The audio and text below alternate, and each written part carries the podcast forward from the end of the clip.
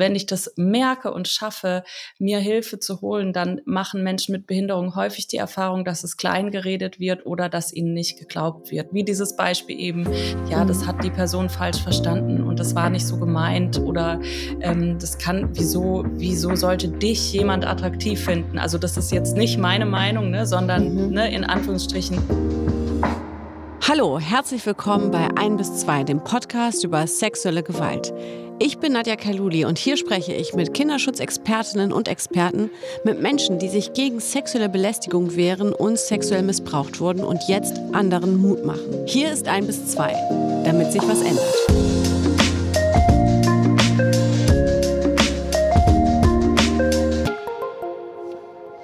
Menschen mit Behinderung sind besonders gefährdet von sexualisierter Gewalt.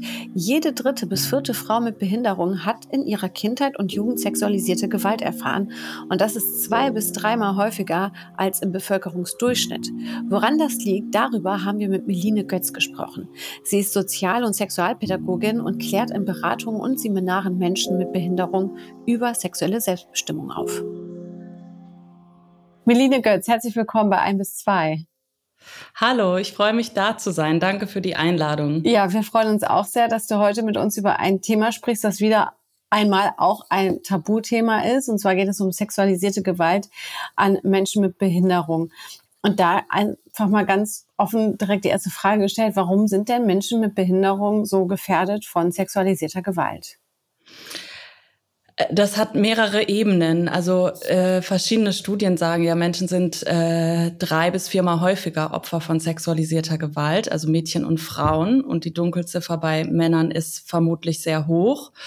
Und zum einen kann es daran liegen, dass Menschen mit Behinderung immer noch leider ihre Sexualität aberkannt wird. Und jemand, der keine Sexualität hat, in Anführungsstrichen, der kann auch kein Opfer von sexualisierten äh, Übergriffen oder sexualisierter Gewalt werden. Und ähm, dann gibt es noch viele andere Aspekte, wie zum Beispiel, dass äh, häufig mit Assistenzbedarf, ne, Grenzen überschritten werden. Es gibt vielleicht ein fehlendes Grenzbewusstsein.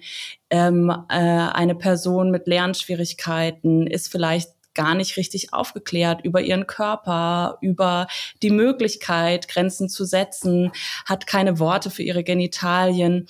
Ähm, es wurde gar nicht gelernt, wie ähm, Stopp gesagt werden kann. Also der Umgang mit den Körpern, sage ich jetzt mal, von Menschen mit Behinderung ist wirklich ein ganz anderer. Da finden schon allein ähm, durch Pflegesituationen zum Beispiel viel mehr Übergriffe statt. Mhm. Du sagtest äh, jetzt gerade, dass Menschen mit Behinderung die Sexualität aberkannt wird. Von wem wird mhm. das denn aberkannt?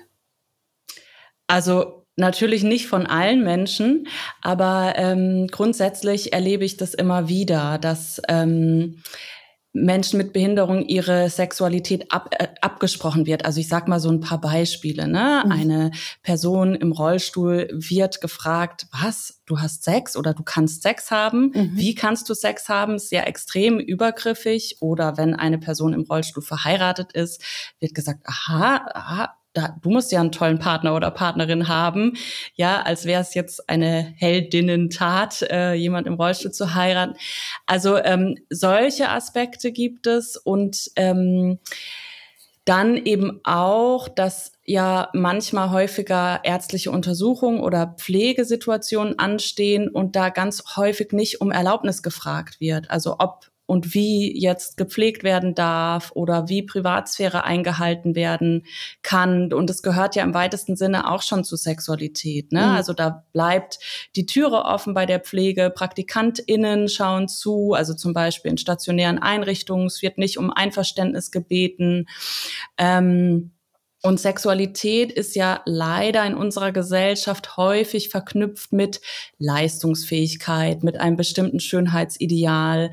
Und wenn ich dem nicht entspreche, dann kann es eben passieren, so nach dem Motto, was ich mir nicht vorstellen kann, das gibt es auch nicht, dass die Sexualität aberkannt wird. Mhm. Und es gibt sicher noch viel mehr äh, es fehlen Vorbilder. Ne? Also es gibt eine Vielzahl von Gründen, warum die Sexualität ähm, häufig ähm, abgesprochen wird. Jetzt reden wir eben heute über Menschen mit Behinderung. Und wenn wir über Menschen mit Behinderung sprechen, dann müssen wir ja auch darüber sprechen, dass es ja ganz verschiedene Formen hat. Ja, es gibt die körperliche Behinderung, die geistige Behinderung. Ähm, weil Behinderung mhm. ist eben nicht gleich Behinderung. Macht man da eben in der, ja, macht man da Unterschiede, wenn wir jetzt über sexualisierte Gewalt an Menschen mit Behinderung sprechen? Ja, sicherlich. Also du hast absolut recht. Ne? Die Bandbreite ist ganz groß. Eine ähm, äh, Person, die nicht sehen kann, ne? oder also jemand, der im Rollstuhl sitzt. Ähm, und es ist tatsächlich so, je größer mein ähm, Assistenzbedarf ist, desto höher ist natürlich auch das Risiko, dass Übergriffe passieren. Also weil ich, ähm, desto weniger selbstbestimmt bin ich. Ja, mhm. ähm, sagen wir mal eine Frau mit Lernschwierigkeiten, die sich vielleicht gar nicht äh, verbal äußern kann, äh, in einer Einrichtung lebt, die hat ein relativ hohes Risiko. Eine Person oder eine Frau, die im Rollstuhl sitzt, ähm, sich selbst ihre Assistenz aussuchen kann, ganz genau sagen kann, was sie möchte, ne? Ähm, in einer Partnerschaft lebt, da ist das Risiko sicher geringer. Also natürlich spielen immer verschiedene Aspekte mit rein ähm, und begünstigen oder äh, verhindern ähm, sexualisierte Gewalt. Mhm. Ähm, ja, weil auf der einen Seite, wenn man eine geistige Behinderung hat, kann man wahrscheinlich gar nicht so richtig ab schätzen oder ähm, ähm, ja in Worte fassen, wie viel Nähe ist jetzt okay oder nicht, um zu sagen, hier ist jetzt Stopp. Wer jetzt aber körperlich behindert ist, ist natürlich dann auch den Menschen ausgeliefert, die das ausnutzen, dass man äh, eben ähm, in eine Situation kommt, wo man mehr körperliche Hilfe zum Beispiel braucht, zum Beispiel Hilfe beim beim Waschen, Hilfe beim Laufen, mhm. Hilfe bei was auch immer. Und das sind natürlich auch Faktoren, die dann von Tätern ausgenutzt werden können, oder? Absolut. Also ne, allein äh, wenn ich im Rollstuhl sitze, je nachdem, äh, welche Behinderung ich habe, also auch rein kräftetechnisch kann ich mich ja vielleicht gar nicht so gut wehren. Und das äh, kann durchaus ausgenutzt werden oder wie du sagst, in Pflegesituationen. Mhm. Ähm, das ist absolut so. Ähm, ich, ich, also meine Erfahrung ist, dass eigentlich Menschen sehr gut merken, wenn etwas nicht okay ist. Ja, mhm. also auch eine Person ähm, mit einer Lernschwierigkeit hat schon eine Intuition, ein Gefühl dafür, ähm, dass das geht so nicht. Aber häufig wird es eben tabuisiert oder es wird ihr abgesprochen, ne? dass das zum Beispiel, also jetzt ganz krasses Beispiel, eine Frau sagt, ich wurde ähm, da unten angefasst von, von einem Betreuer oder ne? Mhm. Äh, und dann äh, sagt vielleicht das Umfeld, ach ja, das hat die wahrscheinlich falsch verstanden, die meint bestimmt ihren Oberschenkel. Ne? Also das ist jetzt natürlich ein Extrembeispiel, aber wenn ich keine Wörter für meine Genitalien habe oder eben nicht aufgeklärt bin, ähm, dann, dann dann wird mir das häufig abgesprochen. Also das ist wirklich was, was ich in der Praxis auch so erlebe. Und die Person hat trotzdem Gespür dafür, das fühlt sich nicht gut an, ich, ich möchte das so nicht. Aber manchmal wird es ja auch so suggeriert, das muss so sein. So funktioniert eine Pflege und mhm. ich fasse deine Genitalien da intensiver an. Das gehört so dazu. Mhm. Ne? Also das ist ja auch so äh, das, was bei sexuellen Übergriffen auch passieren kann, dass äh, die Person glaubend gemacht wird, dass das genauso auch richtig läuft. Mhm. Jetzt hast du eben gerade gesagt, dass deine Erfahrung das eben zeigt, dass Menschen schon ähm, ähm, ja ein Gespür dafür haben, dann zu merken, irgendwie war dann hier trotzdem was komisch. Das war jetzt nicht so, wie ich sonst irgendwie vielleicht gewaschen werde oder wie mir sonst geholfen wird, irgendwie mein, meine Motorik mit meinem Körper besser zu lernen oder was auch immer. Wie ist das denn äh, mit, äh, ja, mit der Glaubwürdigkeit? Wie viel Glaubwürdigkeit mhm. schenkt man Menschen mit Behinderung im Thema sexualisierte Gewalt? Leider auch viel weniger als Menschen ohne Behinderung. Mhm. Ähm, ihnen wird häufig nicht geglaubt. Also wenn es gelingt, Hilfe zu holen, was ja auch wirklich eine Hürde ist, ne, wenn mir ähm, Gewalt widerfahren ist. Wenn ich das schon schaffe, also wenn ich das merke und schaffe, mir Hilfe zu holen, dann machen Menschen mit Behinderung häufig die Erfahrung, dass es klein geredet wird oder dass ihnen nicht geglaubt wird. Ne? So, so wie dieses Beispiel eben, ja, mhm. das hat die Person falsch verstanden und das war nicht so gemeint oder ähm, das kann, wieso, wieso sollte dich jemand attraktiv finden? Also das ist jetzt nicht meine Meinung, ne, sondern mhm. ne, in Anführungsstrichen. Ähm, und es wird völlig aberkannt, dass sexualisierte Gewalt häufig ja auch was mit Macht zu tun hat, ja, und ähm, es weniger um Sex geht oder um, um Sexualität geht. Ähm, und da also gibt es, glaube ich, nochmal äh, weitere Traumatisierungen, weil eben ähm, keiner mich hört. Mhm.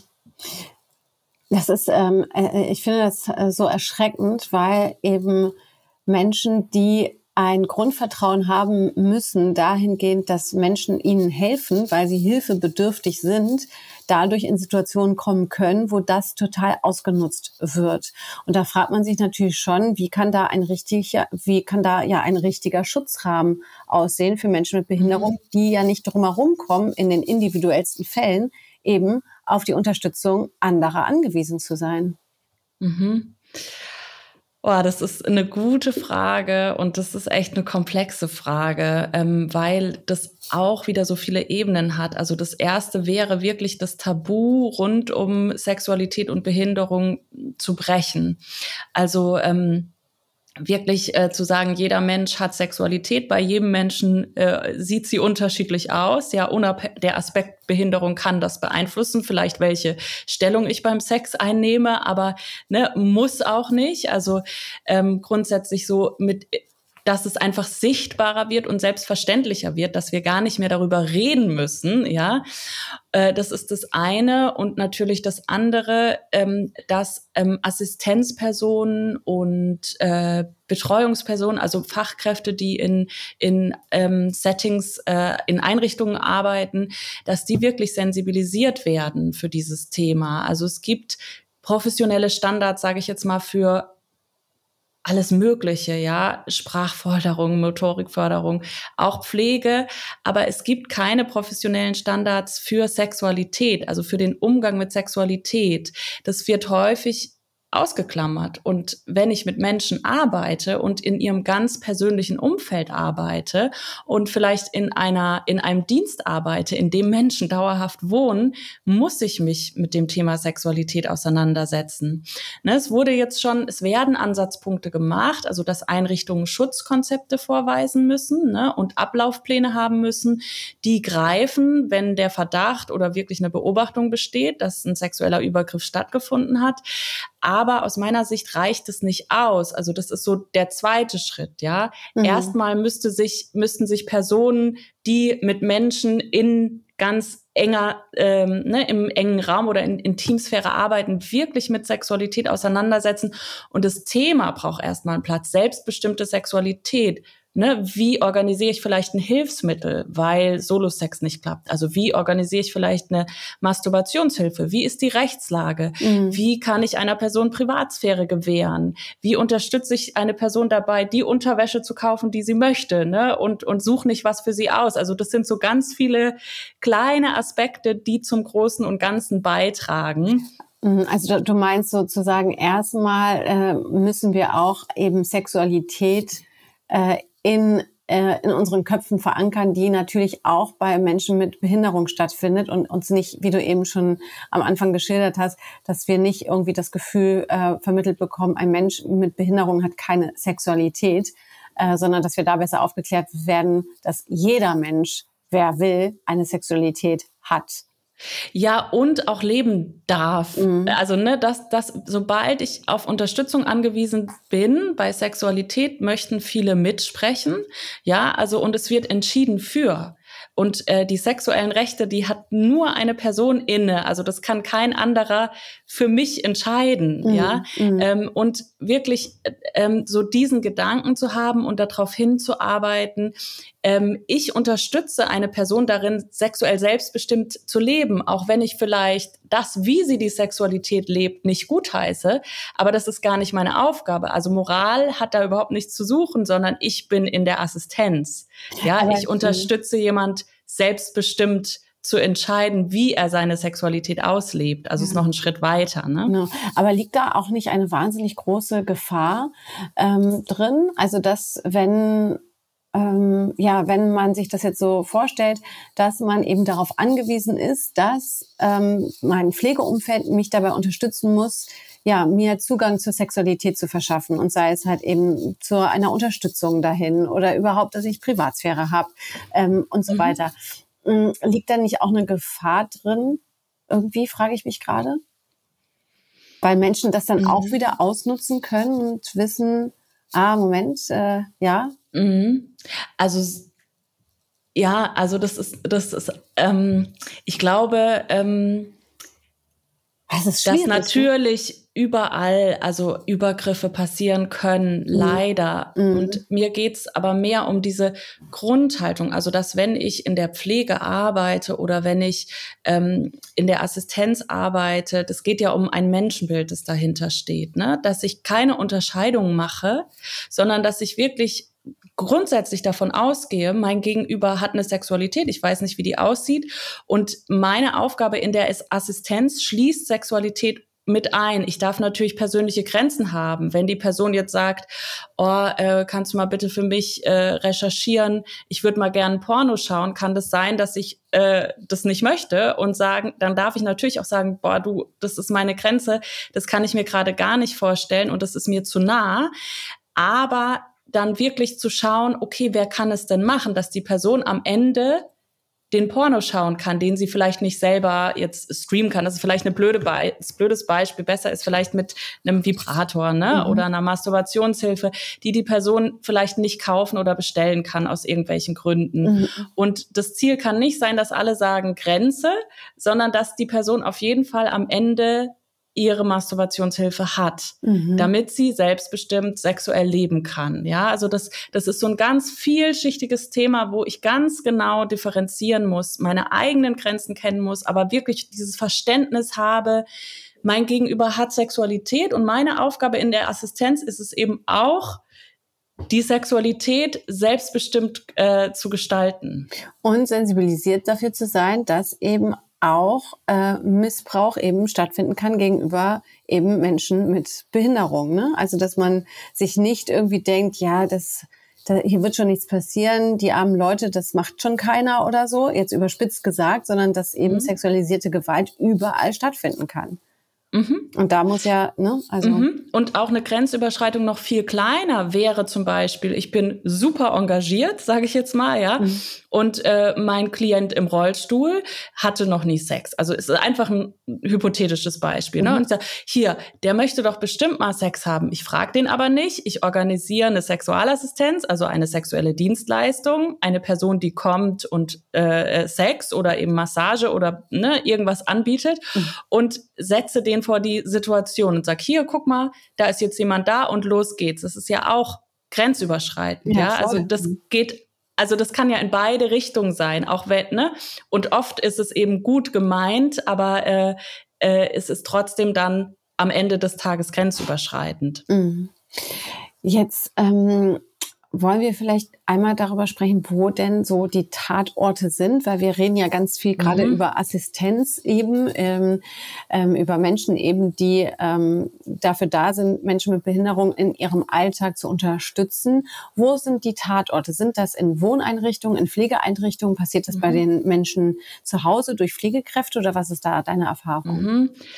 Also ich habe eine Studie ähm, gelesen und also ich finde, das ähm, passt auch, vielleicht passt es auch zu, zu nicht nur zu Menschen mit Behinderung, aber dass ähm, die häufigsten Übergriffe eben innerhalb der Familie oder eben des familiären Nahfelds passieren, familiären und sozialen Nahfelds und dann ziemlich direkt danach ähm, in Institutionen, also tatsächlich in Einrichtungen, mhm. in denen Menschen leben, also auch wirklich äh, Vollzeit, sage ich mal, leben.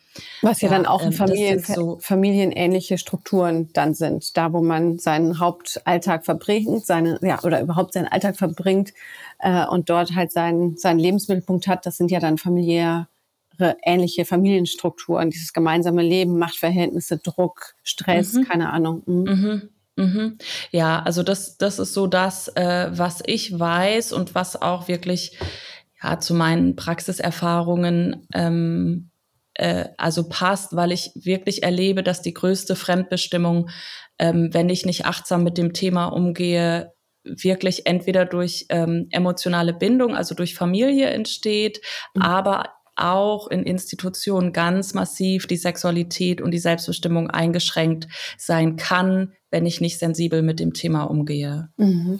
Das heißt, dann fängt das Ganze ja auch wieder bei der Ausbildung eigentlich an, ne? Also bei der mhm. Ausbildung der Menschen, die halt in diesen Institutionen und Einrichtungen dann am Ende arbeiten, oder? Absolut. Also ich freue mich sehr, dass du die Frage so stellst, weil ähm, in vielen Texten oder Empfehlungen auch geht es immer darum, Menschen mit Behinderung zu empowern, über ihre Rechte aufzuklären, aufzuklären und, ähm, und Zugang zu schaffen. Und das absolut natürlich, aber gerade für Menschen, die wenig Zugang haben oder die wenig für sich selbst sprechen können, braucht es wirklich Leute in der Begleitung, die fit sind, die aufgeklärt sind. Also ein Beispiel, ähm, ich gebe einen äh, Aufklärungskurs äh, für Frauen, meine Rechte oder so und sag, ne, ihr dürft äh, Sex haben, ihr dürft Kinder bekommen und äh, so und so ist die Rechtslage und äh, dann kommen die das nächste Mal zu mir und sagen, ja, aber meine Betreuerin sagt, äh, ich darf meinen Freund nicht besuchen oder der darf hier nicht übernachten oder ich darf auch keine, meine Mutter sagt, ich darf keine Kinder bekommen. Ne, also meine Aufklärungsarbeit bringt nur dann was, wenn das Umfeld das mit begleitet und auch die Signale gibt und eben auch die Selbstbestimmung respektiert. Mhm. Vielleicht kannst du uns einen Eindruck geben, wie deine Arbeit genau aussieht, was du machst. Mhm. Ähm, also ich bin Sozialpädagogin und Sexualpädagogin und habe viele Jahre bei der Pro Familia hier in Bremen gearbeitet und hatte von Anfang an den Schwerpunkt Sexualität und Behinderung und habe ähm, da direkt schon viel ähm, Menschen mit Behinderung angesprochen und gefragt, was sie sich eigentlich wünschen bei dem Thema. Also da kam häufig der Wunsch, ich wünsche mir einen Partner, eine Partnerin. Und ähm, seit fast vier Jahren bin ich selbstständig und biete Beratungen, Seminare, Workshops ähm, für Menschen mit Behinderung, aber eben auch UnterstützerInnen an ähm, zum Thema selbstbestimmte Sexualität und habe noch Themen wie Alterssexualität, kindliche Sexualität, weil Behinderung ist ja auch nicht auf ein Alter festgelegt, natürlich nicht, ähm, und gehe auch entsprechend in Altenheime oder in Kitas. Mhm. Wie ist das denn jetzt, wenn wir bei den Kindern mal bleiben? Wie gefährdet, on top extra gefährdet, Kinder sind ja sowieso schon so stark gefährdet, was sexualisierte Gewalt betrifft. Aber kannst du uns da einen Einblick geben, wie das eben bei Kindern mit äh, Behinderung aussieht. Ob die mhm. dann extra Schutzkonzepte haben in den Einrichtungen, in denen sie dann eben sind, in den Kitas? Mm, also, soweit ich weiß nicht. Also, ich weiß, dass, also die, ähm, das Bundesteilhabegesetz, das ähm, wird ja versucht, langsam umzusetzen. Also, dass eben diese in Anführungszeichen finde den Begriff schrecklich Förder- oder Sonderschulen aufgelöst werden und Kinder in Regelschulen integriert werden. Und ähm, zum Beispiel Kitas haben alle die Auflage, dass sie Schutzkonzepte vorweisen müssen. Und das betrifft natürlich alle Kinder. Und, aber es gibt jetzt nicht explizit nochmal ein Schutzkonzept für Kinder mit Behinderung. Ne? Aber da sind auch die Zahlen natürlich wieder entsprechend höher, mhm. ähm, äh, zumindest bei Mädchen, wahrscheinlich bei Jungs auch wieder die Dunkelziffer entsprechend hoch. Ähm, also das gibt es schon, aber ähm, ich erlebe das teilweise so manchmal, dass in Schulklassen gesagt wird, wenn ich da Aufklärung mache, die Person mit Behinderung kommt nicht mit, weil die versteht es ja eh nicht. Also, dass sie da wieder exkludiert werden, mhm. sozusagen, weil das zu anstrengend ist, dann vielleicht mit Rollstuhl oder, äh, ne, also ich mhm. muss mich anders befassen. Natürlich auch nicht alle Schulen, ne, aber das passiert häufiger. Ähm, oder dass, ähm, die Inklusion einfach noch nicht so gut funktioniert, wie wir uns das wünschen würden und Kinder deswegen auch durchs Raster fallen und eben weniger Förderung und auch äh, Aufklärung im Bereich von Körper und Sexualität erfahren, als sie es eigentlich müssten. Mhm. Würdest du denn sagen, dass es das aber extra braucht, extra Schutzkonzepte oder würdest du da keine Unterschiede machen wollen? Ähm, also ich würde keine Unterschiede machen wollen, weil ich nach wie vor glaube, dass das beste Schutzkonzept nichts nützt, wenn eine Einrichtung, egal ob Kita, Schule oder ne, äh, Einrichtung für Erwachsene, nicht ihren Umgang generell äh, mit Sexualität reflektiert. Und wenn ich das mache, dann ist es völlig egal, ob das Kind eine Behinderung hat oder nicht, weil dann bin ich sensibilisiert. Dann, ne, dann habe ich zum Beispiel als Kita äh, eine Vereinbarung, wie gehen wir um, wenn Kinder Doktorspiele spielen oder Körpererkundungsspiele? Wie gehen wir mit Nähe und Distanz um? Ähm, wir wissen, über die psychosexuelle Entwicklung Bescheid. Wir wissen auch, was es für Besonderheiten in Anführungsstrichen geben kann. Also, dass ein Kind mit Behinderung vielleicht entwicklungsverzögert ist, in einem späteren Alter sich erst für Körper interessiert. Ja, also das gehört für mich da mit rein in ein gutes Schutzkonzept unter sexualpädagogisches Konzept. Mhm. Und ich frage mich gerade so für mich ganz persönlich und damit vielleicht auch stellvertretend für andere, wie ist so die richtige das richtige Mindset, wenn wir über Menschen mit Behinderung sprechen, weil wir reden ja am Ende über einfach über, über Menschen, so, weißt du? Mhm. Und ich äh, ertappe mich gerade, dass ich mich irgendwie so ein bisschen unwohl fühle, dass ich so, mhm. weißt du, wie mhm. ich meine? Ja, also ich bin sicher auch nicht frei davon, dass ich ähm, immer alles korrekt ne und und und auch politisch korrekt richtig mache, weil das ist wirklich auch was. Ähm, das ist so eine Art Gesellschaftsstruktur. Also das ist so ein bestimmtes Menschenbild, dass ähm, wir in einer Leistungsgesellschaft leben und gesagt wird, jemand, der eine Behinderung hat, ist nicht leistungsfähig, in Anführungsstrichen. Ne? Es gibt ja auch die ganz große Debatten über die starke Diskriminierung in Behindertenwerkstätten. Da will ich jetzt gar nicht eingehen, aber ich finde das total wichtig, dass sich das Denken dahingehend verändert, dass die Behinderung ein Aspekt einer Person ist, aber nicht die Person ist, ja. Und häufig wird es darauf reduziert. Also das ist ähnlich wie im Rassismus. Ne? Es wird äh, erzählt, äh, ich habe da äh, verschiedene Personen getroffen und da war eine Person mit Behinderung dabei. Und es wird jetzt nicht gesagt, da sind fünf Personen, die hatten keine Behinderung oder also ne, mhm. so es wird so besonders gemacht und hervorgehoben und ein guter Umgang wäre eigentlich damit dass es gar kein Thema mehr ist, dass es so ganz selbstverständlich ist. Also ne? Mhm. Und äh, also das wäre ähm, so wünschenswert und trotzdem stolper ich da selbst auch manchmal noch drüber. Ja, also mhm. ähm, das ist aber, glaube ich, so ein, so ein ja, für mich ist es, glaube ich, über die Jahre ganz, ganz selbstverständlich geworden äh, und ganz unvorstellbar, das nicht zu tun. So. Ja. Mhm.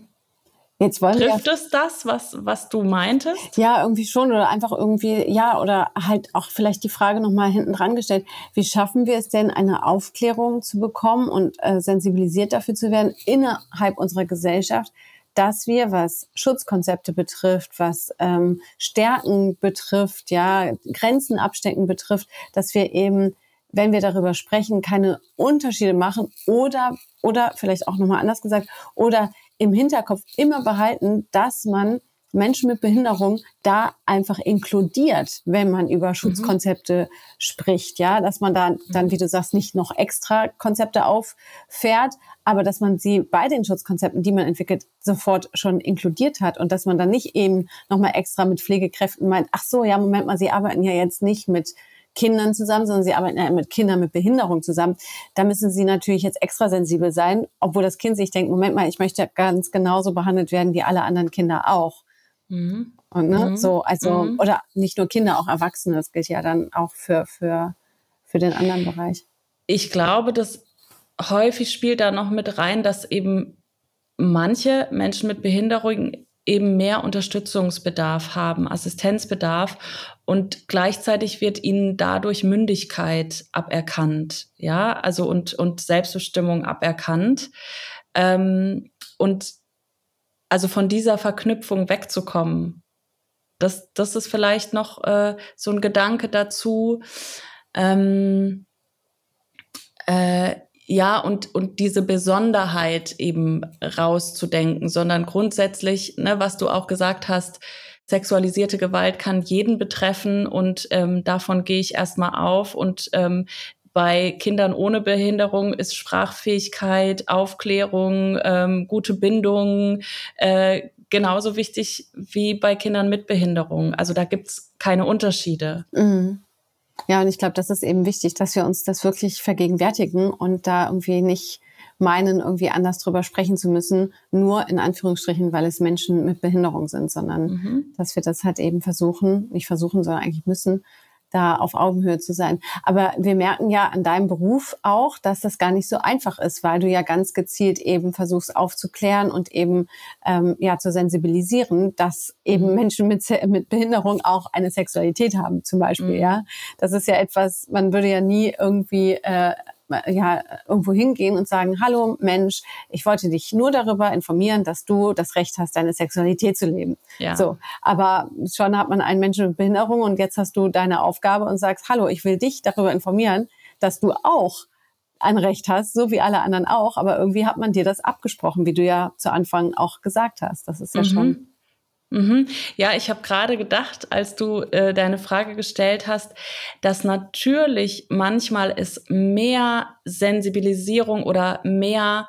Input bedarf. Also zum Beispiel eine Person, die vielleicht ähm, nicht sprachfähig ist oder also da brauche ich natürlich andere Tools, sage ich mal. Ja, in meiner mhm. sexualpädagogischen Arbeit brauche ich dann vielleicht verschiedene Modelle, Bilder, um was besser zu erklären, um was verständlicher zu machen. Ja, ich kann dann nicht von Ejakulation oder Orgasmus oder äh, äh, ne, also ähm, äh, Uterus oder sowas reden, sondern ich muss wirklich gucken, wie gestalte ich auch die Aufklärung, dass sie ankommt und wie bringe ich einer Person Körperwissen bei und äh, vielleicht brauchst du da mehr Wiederholungen. Also natürlich gibt es schon Unterschiede, ähm, ähm, was aber eben nichts grundsätzlich an dem Thema ändert. Mhm. Und ich glaube, das ist, glaube ich, glaube ich, nochmal ganz wichtig, dass du das jetzt nochmal verdeutlicht hast, dass es verschiedene Tools braucht und verschiedene Herangehensweisen, um eben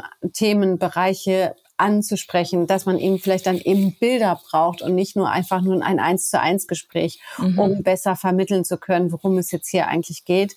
Mhm. Ähm, und ich glaube, das ist, da glaube ich, war gerade nochmal ein ganz wichtiger Punkt, dass du das auch nochmal so geschildert hast. Meline, ähm, ich finde es gut, dass wir heute mit dir darüber gesprochen haben und wahrscheinlich können wir zig äh, Themenfelder zu dem Thema nochmal extra aufmachen und darüber reden. Aber fürs Erste würde ich sagen, vielen, vielen Dank, dass du heute bei uns bei 1 bis 2 warst und so offen darüber gesprochen hast, über eben sexualisierte Gewalt an Menschen mit Behinderung. Vielen Dank. Vielen Dank dir.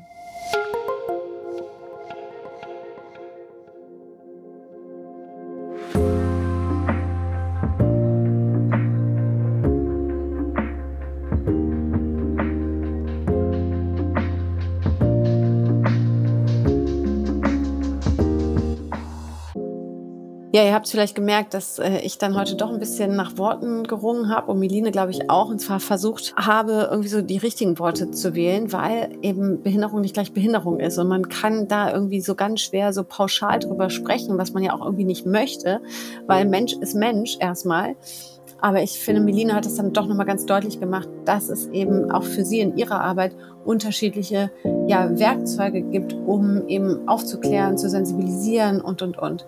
Ähm, und ich glaube, was in dem Gespräch auch sehr gut rausgekommen ist und was auch sehr wichtig ist, und deswegen finde ich super, dass Melina heute bei 1 bis 2 war, ist, dass Menschen, die mit Menschen mit Behinderung arbeiten, eben dahingehend auch in ihrer Ausbildung besser aufgeklärt werden müssen, dass auch dort eben sexuelle Gewalt stattfinden kann und dass man da halt einfach auch ähm, ja, sensibilisiert ist für und eben ja, daher finde ich super, dass Meline heute bei uns war und wir dazu so offen mit ihr sprechen konnten.